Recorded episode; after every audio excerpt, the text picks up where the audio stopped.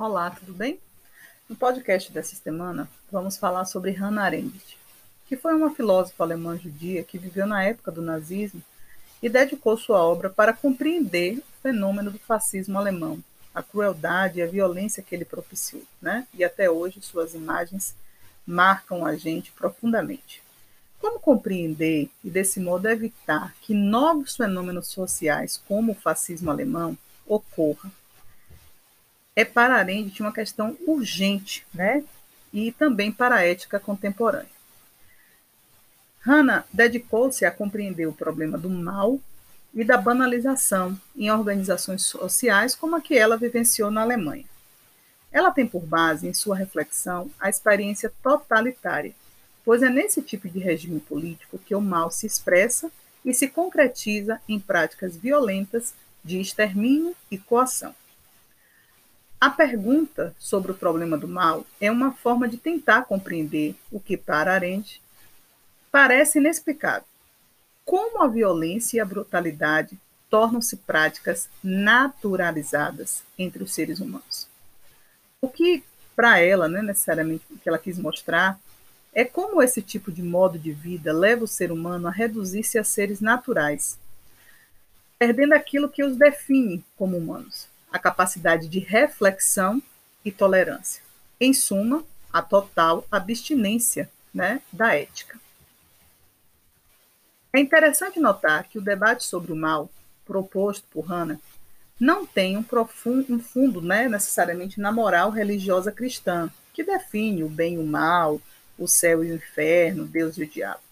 O mal, para ela, não está relacionado a uma malignidade essencial, instintiva, e é exatamente isso que a torna, torna a sua filosofia sobre esse tema tão interessante. Hannah demonstra que os seres humanos podem ser capazes de realizar ações cruéis sem necessariamente ter uma motivação maligna ou prazer em propiciar sofrimento. Para ela, o mal torna-se banal em uma sociedade em que a industrialização, por exemplo, e a técnica penetram de tal maneira no modo de vida que as ações nessa sociedade se tornam tecnicistas. A busca constante do homem contemporâneo está ligada ao cumprimento de tarefas e ao alcance de metas. E desse modo, todas as ações se configuram como meios para alcançar fins e não como ações refletidas e comprometidas com o exame das razões que nos motivam. Como falamos em linguagem comum, agir no automático, né? e não para para pensar. Em 1962, Hannah aceitou um convite né, de uma revista americana para cobrir o julgamento de Eichmann, ocorrido em Jerusalém. Mas afinal, quem foi Eichmann? Ele era o principal responsável pelo transporte dos judeus para os campos de concentração durante o regime de Hitler. Observando os relatos de Eichmann no tribunal e como ele realizava sua defesa em juízo, Hannah escreve que Eichmann, em Jerusalém, que é um, um livro de 1963, texto em que ela define o conceito de mal banal. Nos seus depoimentos, Eichmann alegava o tempo inteiro, né, durante o julgamento, que apenas cumpria ordens. Afirmava que era um bom funcionário e que, por isso, cumpria a função que lhe foi delegada da melhor forma possível.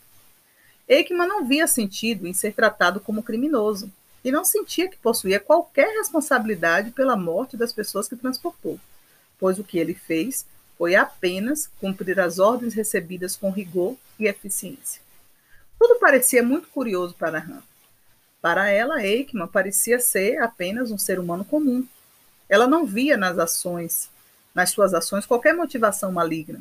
Eichmann foi, inclusive, descrito como um bom pai e não expressava ódio nenhum dos judeus. Mas, apesar disso, foi o responsável por transportar milhões de pessoas rumo à morte. Foi o comportamento de Eichmann que levou Hannah a falar, então, né, a, a, a se interessar mais sobre essa questão da banalidade do mal. O mal, nesse caso, era algo tão banal que nem mesmo era tratado como mal.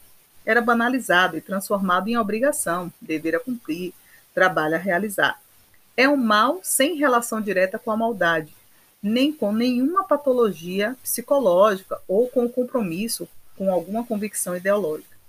mas que, da mesma forma que a maldade gera sofrimento aos demais seres humanos, quem pratica essa espécie de mal não se sente responsável por suas ações, pois considera-se apenas mais uma peça de uma engrenagem e pensa que a motivação pela ação que comete não pertence a si mesmo, mas a outra. Então, a culpa está necessariamente, o mal está em quem mandou transportar e não necessariamente nele. Por isso, essa espécie de mal espalha-se com rapidez e converte-se em algo cotidiano, natural, banal. Hannah então conclui que o mal banal é resultado da falta de pensamento. É porque a pessoa recusa-se a refletir sobre o que realiza de forma mecânica e não se sente responsável pelo resultado de sua ação. Apenas submete-se a um conjunto de regras externas de tal forma que anula sua capacidade de reflexão e apenas acata aquilo que lhe foi proposto. Então, o que Hannah quer expor, né, quando fala em falta de pensamento, não está relacionado à escolaridade, à capacidade de obter informações, etc., mas à habilidade de realizar um raciocínio ético e pensar sobre o sofrimento dos outros seres humanos. Aquele que pratica o mal banal abdica da capacidade humana de guiar as próprias ações. Então, o que Hannah quer nos mostrar é que uma sociedade em que vivemos apenas como cumpridores de obrigação, tecnificando, burocratizando as nossas obrigações, acabamos por recusar o uso das capacidades próprias dos seres humanos, a capacidade de pensar, julgar e agir de forma ética. Isso resulta em uma série de indivíduos que não se percebem como parte de uma comunidade, mas apenas como seres voltados à realização de seus objetivos e obrigações pessoais. E a ética, gente, só se realiza através da relação com o outro. O praticante do mal banal renuncia o pensar sobre essa relação, prefere viver como se não compartilhasse o mundo com outros seres humanos e escolhe não pensar sobre o mal que pode estar provocando aos outros através do simples cumprimento de suas obrigações. Assim, os homens assemelham-se muito mais a máquinas do que a seres sociais que na realidade somos. Estabelecer relações interpessoais é algo essencialmente humano, e sem esses vínculos, a existência humana fica carente de sentido. É exatamente essa consequência gerada para o indivíduo em uma sociedade em que o mal é banal. Ao tratar então do problema do mal, Hannah Arendt nos mostra um meio para compreender a violência contemporânea, muitas vezes banalizada e naturalizada.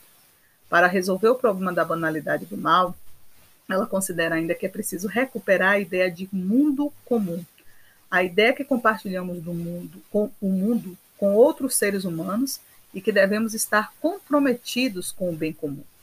Esse cuidado com o mundo que compartilhamos com outros, com outros, né, outros seres, Hannah chama de amor mundi, o que propicia, propiciaria aos homens sentirem-se amparados pela comunidade em que convivem, considerando-se corresponsáveis por essa comunidade e pelo bem-estar dos seres humanos iguais e diferentes. Esse foi o nosso podcast. Você vai continuar né, acompanhando a nossa trilha e lá nós vamos falar sobre outras duas figuras que nos fazem também refletir sobre a ética na contemporaneidade. Até mais.